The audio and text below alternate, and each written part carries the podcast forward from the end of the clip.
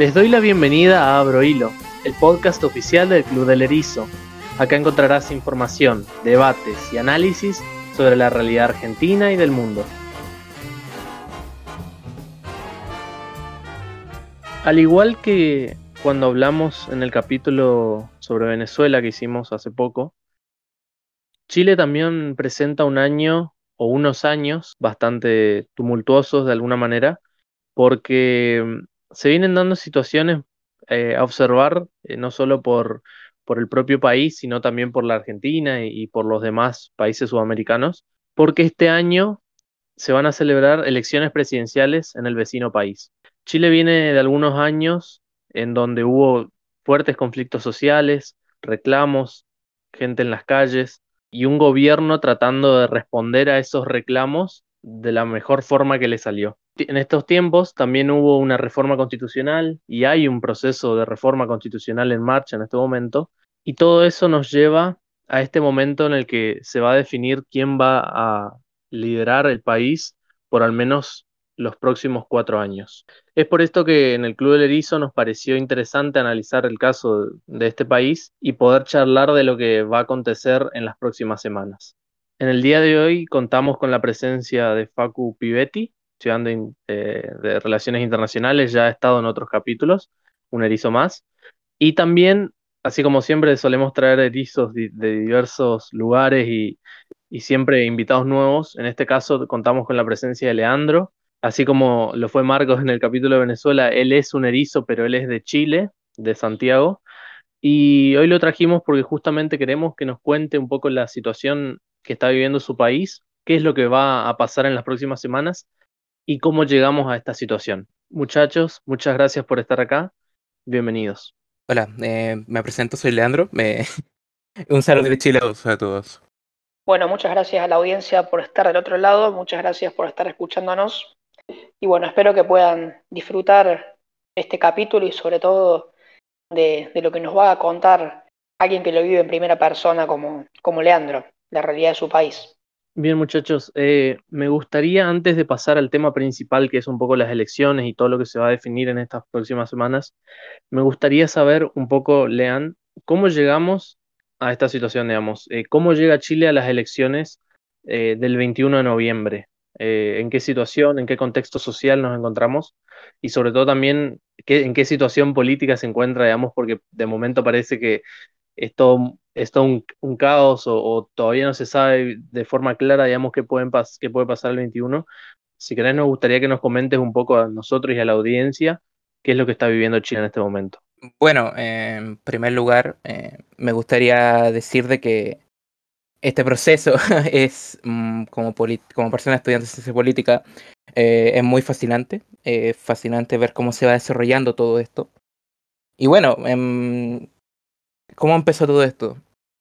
Eh, como sabrán muchos y muchas, eh, durante octubre del año 2019, eh, a pesar de que Chile siempre ha, sido un país que se ha movilizado de manera extravagante mediante, no sé, los movimientos de educación, lo de salud, este suceso que ocurrió como el llamado estallido social fue principalmente un desencadenante de la alza de la tarifa al transporte público en Santiago, donde tras esto eh, empezó una ev evasión masiva hacia, hacia este mismo metro mediante los eh, estudiantes secundarios de, del país.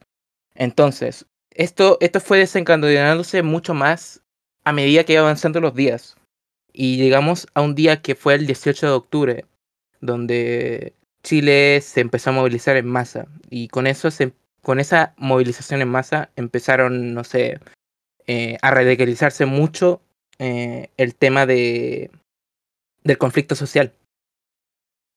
Eh, generalmente eso se puede ver por el tema de la quema del metro, los saqueos, etcétera. Muy interesante lo que contás, Lean.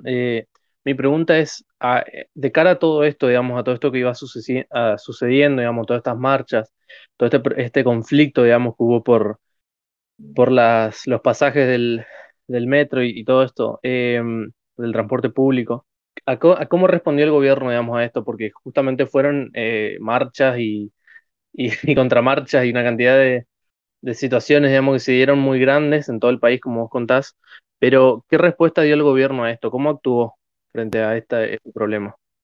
Los militares en la calle fue lo que pasó primeramente en Chile, eh, como respuesta al gobierno de Sebastián Piñera, tras decretar el estado de emergencia, y lo cual posteriormente llevó al toque de queda que permaneció hasta como febrero del año 2020.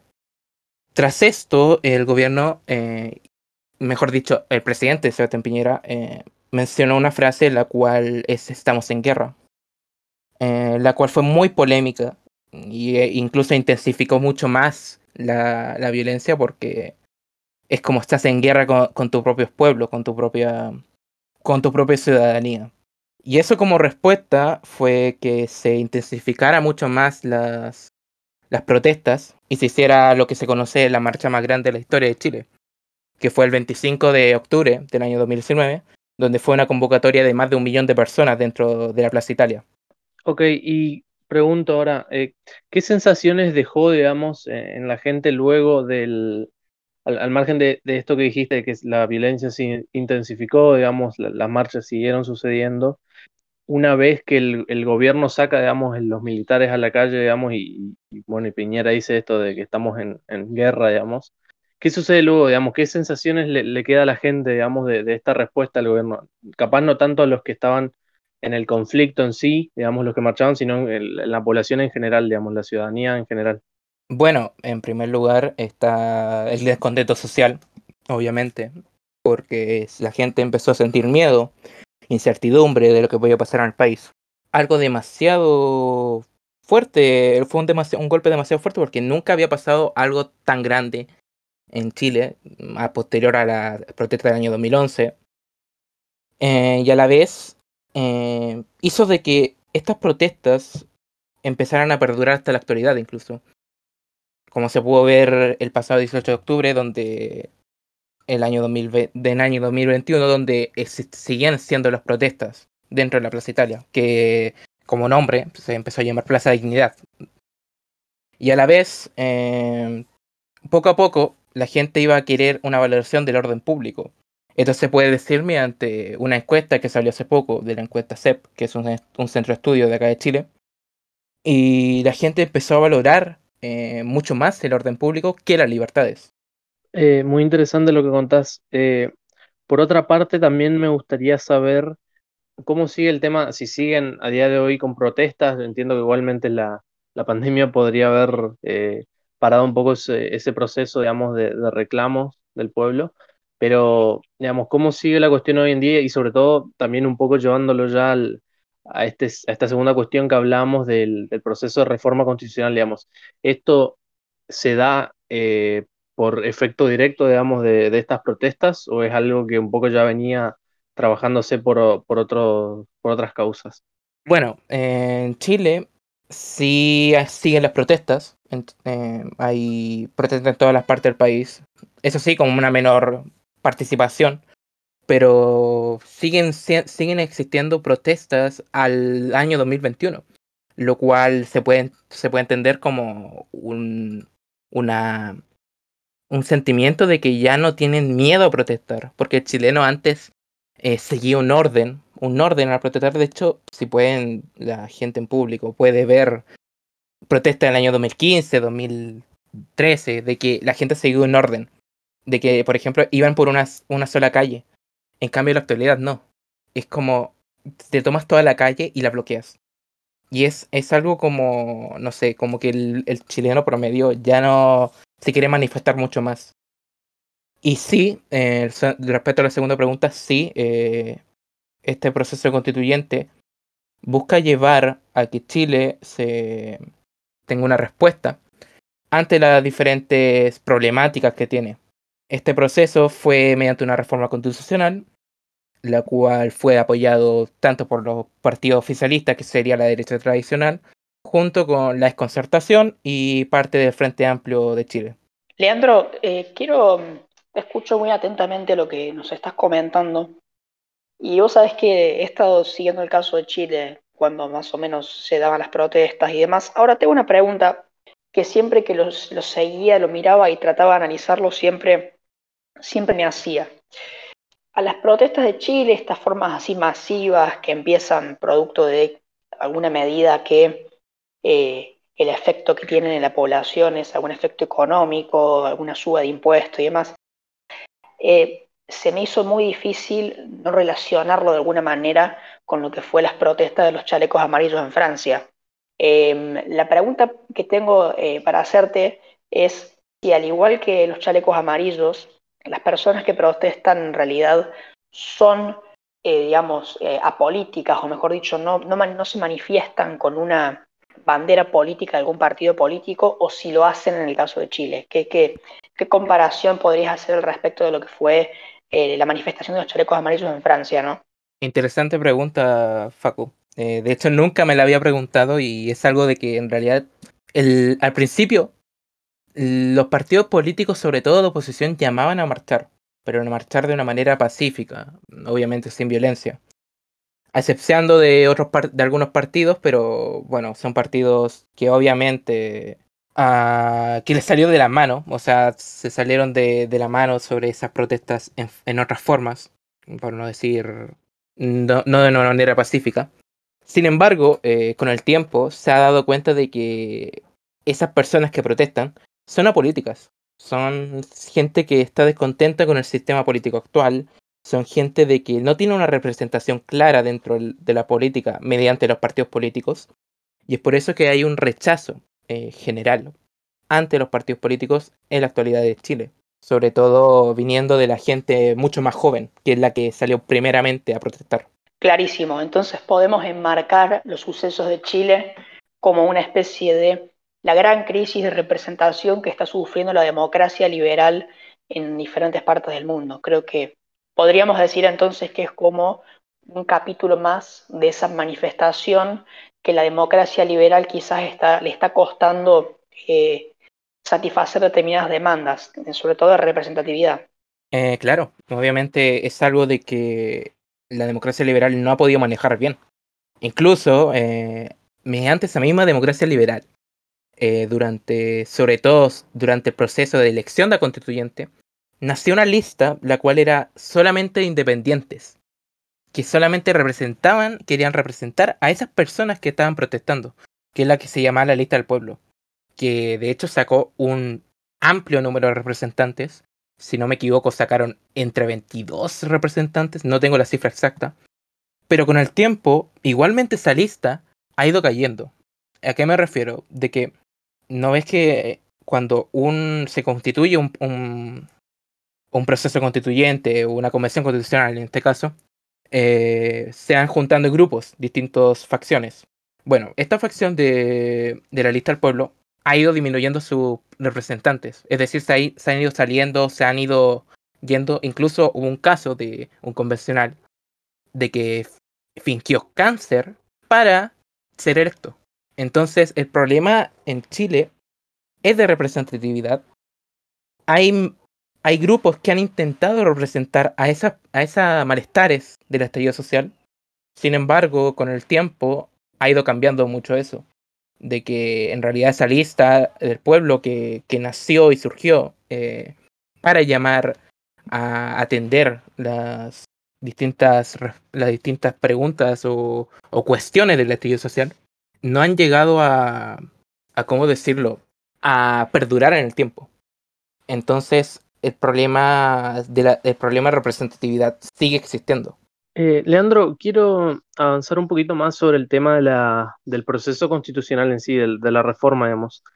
Eh, ¿En qué momento eh, está ahora? Yo sé que, bueno, el, referéndum fue el año pasado, digamos, se, votó por, por el sí, digamos, al proceso de reforma, pero ¿en qué momento está ahora ese, ese proceso, digamos, y sobre todo, ¿Cuáles son los puntos más importantes sobre lo que, lo que se está por hacer eh, enfoque, digamos, en esta reforma? Digamos? ¿Cuáles son los, los puntos claves o importantes que se van a, modificar, digamos? Y, qué esperas, digamos, que salga al final cuando la constitución esté aprobada? No sé si ya hay algo, digamos, claro en ese sentido o no. Bueno, sí, el proceso para convencionales fue este, este mismo año, de hecho. El año pasado elegimos los eh, sobre el rechazo o la prueba. Bueno, el proceso fue de la misma manera, del mismo sistema de los diputados mediante distritos. eh, lo cual se dio un resultado electoral que de hecho la derecha no se esperaba, porque no alcanzó ni siquiera un tercio de los convencionales, que era lo que querían para poder entrar a la negociación. Sin embargo, eh, hay que destacar la acción de los independientes, como dije anteriormente, como ejemplo la lista del pueblo o independientes no neutrales, o también otros independientes que fueron mediante cupos partidos. Este proceso eh, busca eh, llevar a cabo la falta de, confianza en la democracia de Chile, busca llevar los cambios que necesita el país a nivel de derechos sociales, derechos, incluso se está hablando de derechos digitales dentro de la Constitución. Bueno, eh, ¿qué es lo que yo espero para esta Constitución? ¿Cómo va el proceso en la actualidad? Que de hecho ya se terminó el reglamento, el reglamento ya está aprobado. todos los reglamentos que, que deberían estar dentro de la convención están aprobados. Y de hecho, el mismo año, el mismo día, 18 de octubre, fue el día en que se empezó a redactar la constitución. Fue el mismo día donde se empezaron a discutir. Esto fue por meramente un este simbólico de, de la presidenta de la convención, Elisa Loncón, la cual es convencional por cupo mapuche, de pueblo originario. ¿Y eh, qué es lo que espero? Bueno, mm, en general yo creo que el sistema presidencialista en Chile ha fallado. Es mucho el, el presidencialismo que existe en Chile. Y me gustaría ver un nuevo modelo que sería el semipresidencialismo, que sería un, un, una distribución de poder mucho más eh, fácil, mucho más eh, efectiva, a mi parecer, dentro de Chile. A la vez, yo creo que debería existir una mayor descentralización y autonomía dentro de las regiones, en el sentido de que el Estado chileno ha estado muy centralizado en el tiempo, eh, llevando todos los todo lo que es ganancia Santiago, pero ponte tú, eh, una de las regiones que más produce, bueno, regiones que más producen sería Atacama y Antofagasta. Que esas regiones son las que producen el cobre, incluso el salitre que estamos viendo a, la actualidad. Generalmente son las regiones como mucho más pobres del país. Entonces el, el, el pastel, digamos, no está bien repartido en Chile por regiones.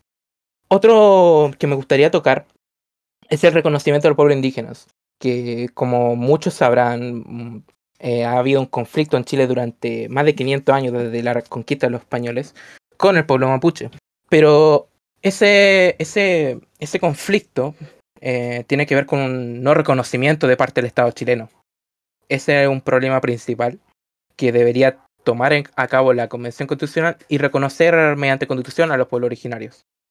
Por otra parte, eh, se ha hablado mucho sobre el Banco Central, eh, yo espero y sé que hay los votos para, que permanezca el banco, Central Autónomo, que no está bajo el gobierno de turno.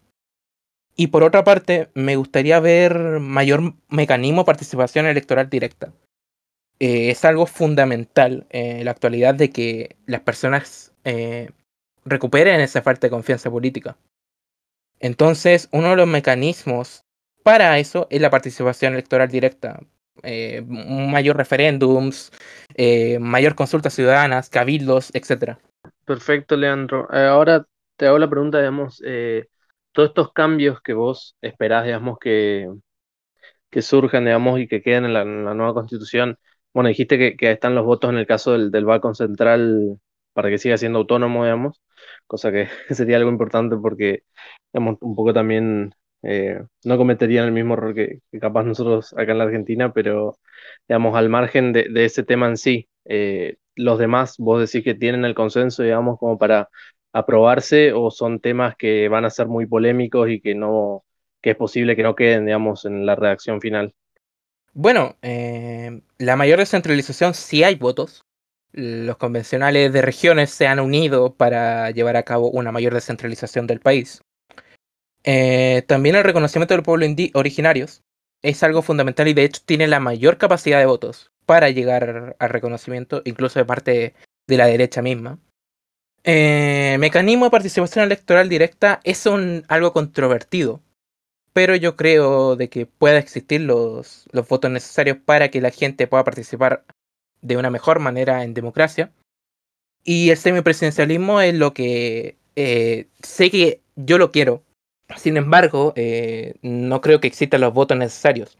Sí o, sí o sí va a haber un menos presidencialismo tan fuerte como en Chile, pero eh, de que pasemos de un presidencialismo fuerte a un semipresidencialismo, como lo es el semipresidencialismo francés, eh, etc., no lo veo.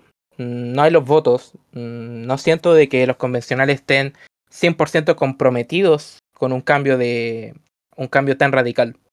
Bien, eh, ahora pasando un poquito más al, al tema que nos que un poco no- nos trae hoy, digamos, y, es probablemente lo más actual y lo más importante por, de- por momento, digamos, de lo que está sucediendo en Chile, eh, son las elecciones presidenciales. Bueno, ya mencionamos que son el próximo 21 de noviembre, justo coinciden con las elecciones de Venezuela también. Em, pero bueno, en este caso son presidenciales, van a, digamos, determinar quién va a dirigir el país en los próximos cuatro años. Y me gustaría saber un poco cuál es tu visión de cómo se van a dar las elecciones y sobre todo también cómo ves a, la, a la gente, digamos, si realmente le está prestando atención a las, elecciones o con todo lo que está pasando, con esta cuestión que hablabas de, la falta de confianza, digamos, que hay en, en la dirigencia política chilena en este momento, si, si la gente realmente le, le interesan las elecciones, va a ir a votar o, o ves un escenario en donde, parecido al de la Argentina, digamos, no vaya mucha gente a, a participar. Bueno, como panorama actual, eh, me gustaría contextualizar mucho porque seguramente se han perdido algunas personas sobre el proceso de Chile.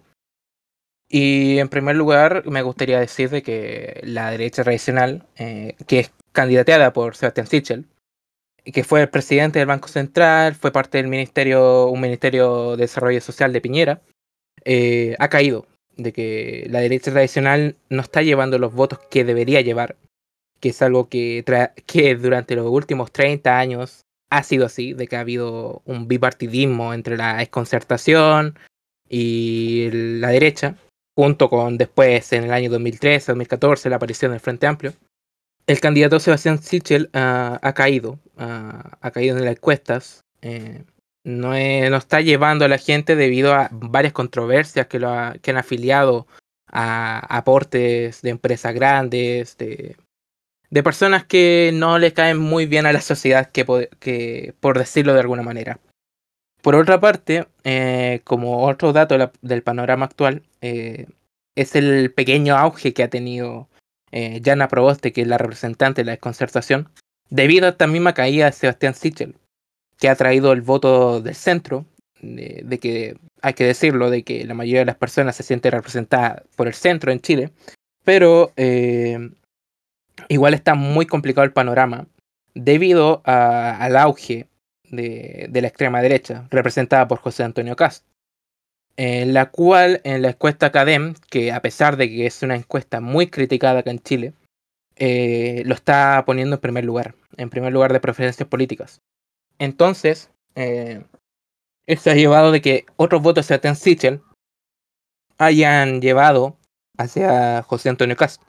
Y por último, eh, me gustaría contextualizar el caso de Boric, que sería el del Frente Amplio junto al Partido Comunista, que eh, ha tenido fallos en los últimos debates, sobre todo en temas económicos, que es lo que, lo que siempre le han preguntado, ya ha caído.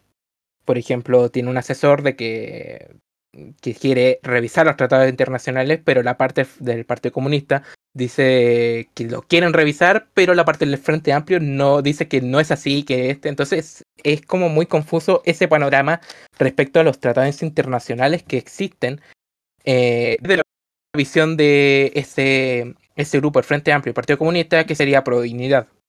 Y dentro también de ese marco están los candidatos populistas, que yo los califico como populistas por cómo se expresan, por incluso por, por metodología propia, que sería eh, candidato Franco Parisi, que eh, se ha visto de que ha aumentado mucho el número de participantes dentro de su partido, que es el Partido de la Gente, que se conformó hace menos de, de seis meses, mm, sino por lo que tengo entendido. Y en esos seis meses es el segundo partido con más militantes en Chile. Entonces, el panorama general de Chile ha sido algo conflictivo. Eh, no hay como. Los votantes chilenos no son como muy llevados por los partidos, sino por personalismos. Eh, es algo que hay que decirlo. Por otra parte, no veo de que se pueda superar un umbral de, del 55%, porque, por ejemplo, a pesar de que hubo un estallido social, de que existía mayor participación ciudadana, etc., para los convencionales eh, y gobernadores regionales, mm, no votaron más del 55%. Votaron como un 53, 54%, si no me equivoco. Entonces, la gente no está como con las ganas, a pesar del estallido social, de participar dentro de las elecciones. Hablabas recién de mm, un escenario, bueno, que, en el que pueden pasar muchas cosas, digamos, sobre todo también estas, estas dudas que hay sobre ciertas encuestas, digamos, que dan a algunos candidatos eh, polémicos eh, eh, liderando, digamos, las encuestas y decías, bueno, hay como cierta desconfianza en las mismas, pero me gustaría un poco llevándote al, al resultado en sí, digamos, si crees que es posible en este escenario de incertidumbre que se dé una segunda vuelta electoral en Chile. No, no sé cuál es el, porcentaje en sí, digamos, que se tiene que dar para evitarse esa, esa, segunda vuelta, o si, digamos, es probable que el que gane lo haga directamente ya en, primera. Bueno, eh, como en términos generales, no creo de que, de que esto se dé por primera vuelta. Va a haber una segunda vuelta sí o sí tiene que tener un 50% más uno, si no me tengo entendido. Tiene que tener 50% más uno, lo cual en la actualidad, debido a los variantes partidos que participan, diferentes coaliciones que participan dentro de la elección, lo veo como algo improbable. No veo que la gente, que exista alguien dentro de los candidatos, de los siete candidatos que existen, de que tengan el 50%. No, yo creo que sí o sí va a haber una segunda vuelta y va a ser muy, muy polarizada. Porque con los resultados que se dan en la actualidad, eh, los candidatos que irían a segunda vuelta sería Gabriel Boric por la parte de la Dignidad y José Antonio Cast de la extrema derecha del Frente Social Cristiano. Entonces, eh, a pesar de que por obvias razones eh, la extrema derecha ah, es muy mal vista por la ciudadanía común debido a, que se lo ve por la figura de Pinochet. Puede que gane Gabriel Boric en esa vuelta. Sin embargo, eh, podríamos tener un caso, como lo fue Le Pen en el año 2003 en Francia, de tener un, una oposición que esté liderada por la extrema derecha. Y esa oposición, si sabe hacerla y, y se ve que el gobierno de Gabriel Boric, si sale presidente, eh, le va mal, podríamos decir de que en la siguiente elección, posterior al gobierno que va a venir, la extrema derecha podría llegar al, poder. Y es el mayor miedo de que tiene la gente en realidad. Eh, y ahora me gustaría un poquito llevar también, como para ir cerrando el episodio, me gustaría saber también no solo la importancia de, las elecciones en Chile de por sí, digamos, porque siempre que hay elecciones en, algún, en al menos algunos países de Sudamérica, digamos, eh, tienen algún impacto en los demás. La verdad es que, digamos, yo creo que uno siempre tiene que estar atento a lo que sucede en otros países porque uno no, sabe cómo eso también le puede afectar en mayor o menor medida a, uno mismo o, al propio país. Así que me gustaría también un poco eh, indagar en eso. Eh, Facu, me gustaría saber tu opinión, digamos, tu perspectiva eh, sobre este tema, digamos, ¿cómo crees que puede afectar eh, la elección presidencial de Chile a la Argentina? Bueno, la verdad es que Chile eh, es, un, es, un, país vecino de Argentina y, por más que durante mucho tiempo la cordillera funcionó como una especie de barrera que prácticamente nos, nos aislaba la globalización y el intercambio cada vez más profundizado, más o menos a partir de la década de los 80, hizo que la cordillera cada vez se, se achique un poquito más y, lo que pasa en Chile pueda repercutir en Argentina y viceversa.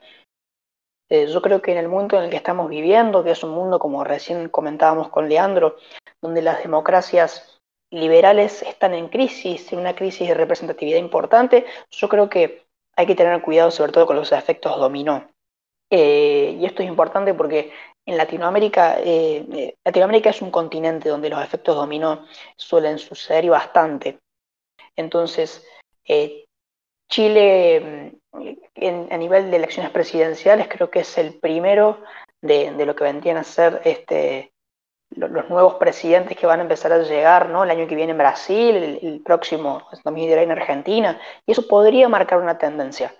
No definitorio, porque por supuesto cada país tiene sus propias dinámicas y muchas veces responden a cuestiones aisladas de cada uno de esos países. Pero sin embargo, creo y acá entendemos como eh, una cuestión que sí puede tener este, cierta cierta relevancia, digamos, qué va a suceder con, como por ejemplo con, con, con los partidos de derecha.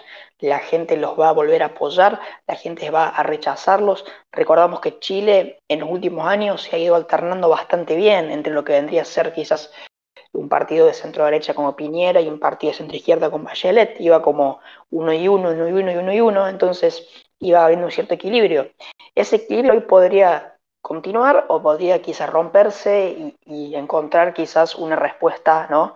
Eh, hacia una extrema derecha, este, no sé si decirle radicalizada, Leandro me, corregirá si es que es un candidato radicalizado, pero también se me hace este, muy difícil no relacionarlo con, lo que podría ser el, el fenómeno Milei en Argentina, todo el auge de los partidos libertarios conservadores de derecha, entonces yo creo que Chile va a ser una especie de eh, quizás eh, primer motor eh, de las maquinarias electorales de Latinoamérica en las elecciones que vienen y hay que prestarle mucha atención.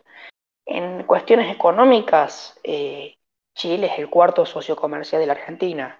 es el país, es el cuarto país al que más le vendemos, casi 5% de nuestras exportaciones van a Chile y le, exportamos infinidad de cuestiones. Le, exportamos petróleo, le exportamos eh, materias primas alimenticias como maíz, como trigo, arroz, este, exportamos carne, exportamos maquinaria pesada que vendría a ser este, camiones. Hay mucho, muchas exportaciones de químicos, de la industria química, la industria, la industria este, eh, metalmecánica también, eh, papelera, o sea, realmente es muy diversificado los, los rubros en los cuales Chile le, compra a la Argentina y la verdad es que al ser el cuarto socio comercial, la Argentina tiene que prestar atención en cómo va Chile en materia económica.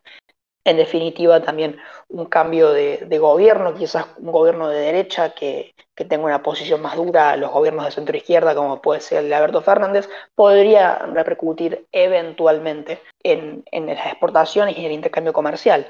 Entonces, es una situación que está en veremos, que nos importa mucho, que nos tiene que importar mucho, y por supuesto también, bueno, este, entender que hoy por hoy Latinoamérica más que nunca es eh, pasiva de tener estos efectos dominó, ¿verdad? Como comentaba recién.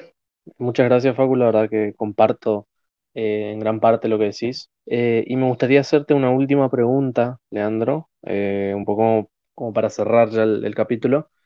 Digamos, ya una cuestión más personal, si querés me gustaría saber un poco eh, cuál es tu visión personal, digamos, de lo que van a suceder en estas elecciones y sobre todo, qué un, poco más en este sentido, qué, qué mensaje le dejarías, digamos, a, otros compatriotas chilenos, digamos, eh, que puedan escuchar el, episodio, eh, qué mensaje, digamos, que, le querés decir, digamos, a, ellos, sobre todo pensando también en, en la esperanza o desesperanza también en algunos casos que pueden tener sobre la realidad política futura que se va a dar en Chile. Bueno, primero respondiendo a Facu sobre el término de la extrema derecha, eh, en realidad eh, José Antonio Cast, que es representante de la extrema derecha, yo mediante mi visión personal lo veo como alguien radicalizado, comerciales, eh, de incluso derechos sociales que se han logrado en Chile. Y yo más bien lo veo desde mi visión personal un peligro. No por, no por juzgar como persona, sino como visto, visto por lo visto por mi visión personal e ideológica. Eh, bueno, siguiendo con lo Perdóname, ya que, sé que tiraste, perdóname, te aprovecho de preguntar. Entonces, eh, si uno analiza el espectro de la derecha en Chile, podemos encontrar que tiene, por un lado, quizás la centroderecha de, de Sichel, ¿no? Eh, un, poco más eh, al extremo Cast. Y el, y el candidato Parisi, ¿más cerca de quién está? ¿Es una derecha más cercana a Sichel o una derecha más cercana a Cast? Eh, yo diría que el, candidato Parisi es una derecha muy especial, una centro derecha muy especial que la, la categoriza como populista. Y es porque el candidato Parisi es demasiado personalista. Lo veo como alguien que, que el partido es en torno a él. Es, es alguien de que tiene propuestas, incluso, como dije, la democracia digital, que quería que, que las personas en el Congreso eh, votaran de acuerdo a lo que decían los ciudadanos mediante una aplicación de celular. O sea, eh, eso dentro, dentro de los marcos de la democracia misma eh, lo, veo, lo veo como malo. O sea, nosotros en la democracia liberal buscamos personas para representarnos. No si ahora de que mediante una aplicación podamos votar de una manera mm, diciéndole a los candidatos un sí no a esta propuesta, lo veo como algo prácticamente inefectivo. Entonces la derecha de Parisi eh, la vería como un entrecentro y una centro derecha. Diría un poco, un poquito más de, centro que de Sichel. Muy interesante, muy, muy, muy interesante. Bueno, siguiendo con la pregunta primeriza de qué espero pues, como opinión personal, yo espero de que el país sepa cómo construir nuevamente una sociedad eh, pacífica, de que podamos nuevamente eh, salir juntos como, como, país, de que eh, elijamos bien, independiente de, del todo este ideológico de que pueda haber, que las personas salgan a votar y voten por la persona que ellas creen que en realidad deben estar dentro de los puestos. No es algo de que yo diga, no, eh, no votes por este, no votes por este otro. Yo, como persona que estudia ciencia política, pienso de que lo más valorizado de la democracia es la participación ciudadana. Es algo de que se está perdiendo en Chile, que es algo que debemos recuperar y la única forma de recuperarlo es mediante las mismas elecciones. Es por eso de que eh, yo personalmente no tengo candidato presidencial, pero espero de que el candidato que salga sepa cómo vamos a tener que arreglar el caos económico que está en la actualidad en Chile, que por cierto eh, salió un informe hace unos días sobre eh, la subida en la inflación de Chile, que dentro de mensualmente creo que no, anualmente era 5,3%, lo cual es mucho para Chile, porque la meta generalmente oscila en el 3%. Entonces, eh, hay un caos económico debido generalmente al 10%, a la pandemia, que el 10%, bueno, si no saben, el retiro de, de AFPs es un tema que me gustaría tratar en, algún momento con más profundidad, si es que me dan la oportunidad. Pero este caos económico debe ser arreglado de alguna forma. Y es por eso de que el mensaje que, quiero dar es que la gente eh, se aleje, se trata de alejar los populismos, que los populismos no arreglan nada, se lo, digo, más, más que soluciones te trae problemas, te trae personalismos, te trae prácticamente de que estés ciego ante una persona. Y por otra parte de que no necesariamente si te radicalizas con tus ideologías, no necesariamente va a ser la solución. Lo importante acá es buscar una solución como país. Es buscar un consenso, es buscar que la ciudadanía en realidad se sienta representada por la democracia. La democracia. Porque si no, caeremos nuevamente en, en el cuestionamiento de la democracia y eso nos puede llevar a un lugar mucho peor.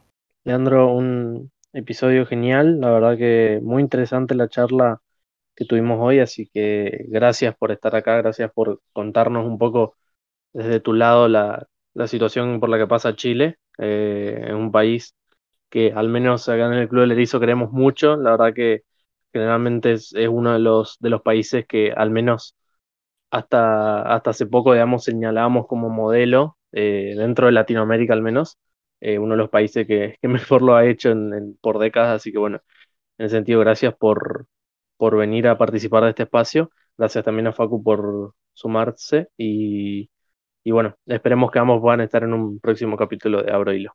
Gracias. No hay problema, muchas gracias a ustedes por invitarme y como siempre, eh, estoy dispuesto a cualquier cosa de que, de que me quieran preguntar o hablar sobre temas de Chile. Bueno, seguiremos sintonizados seguramente, así que les dejo un gran abrazo a la audiencia y hasta otra. Este mensaje final, como siempre, eh, va a la audiencia. Primero quiero agradecer eh, como siempre hago, a la gente que nos escucha, que se toma el tiempo de un poco analizar lo que vamos hablando en cada episodio. La verdad es que tratamos de ser fieles a lo que es un poco el Club Erizo, esta idea de, digamos, hablar de temas no solo actuales e interesantes desde nuestra perspectiva, sino también temas que tengan que ver no solo con la Argentina, sino con el mundo en general, con, los diversos países que tenemos. hemos contado en otras ocasiones que tenemos miembros del, club que son de diversas partes del mundo, en, ese sentido es uno de nuestros orgullos de poder llegar a, gente de diversos lugares, profesiones, eh, orígenes, y, bueno, un poco también es por eso que, nos hemos tomado el tiempo también de hacer eh, episodios especiales sobre, sobre otros países y lo que va sucediendo en la región, así que bueno, eh, gracias por, escucharnos atentamente siempre. Eh, a los que nos siguen en redes, bueno, genial, gracias. Eh, saben que tenemos, aparte de esta plataforma Spotify, que es probablemente la principal que tenemos, también tenemos un canal de YouTube donde, donde aparte de estos podcasts, de estos episodios, tenemos, bueno, otro, otro contenido de informes, especiales de elecciones, elecciones históricas, digamos, también hay un podcast de historia que va solo en YouTube, es más complejo.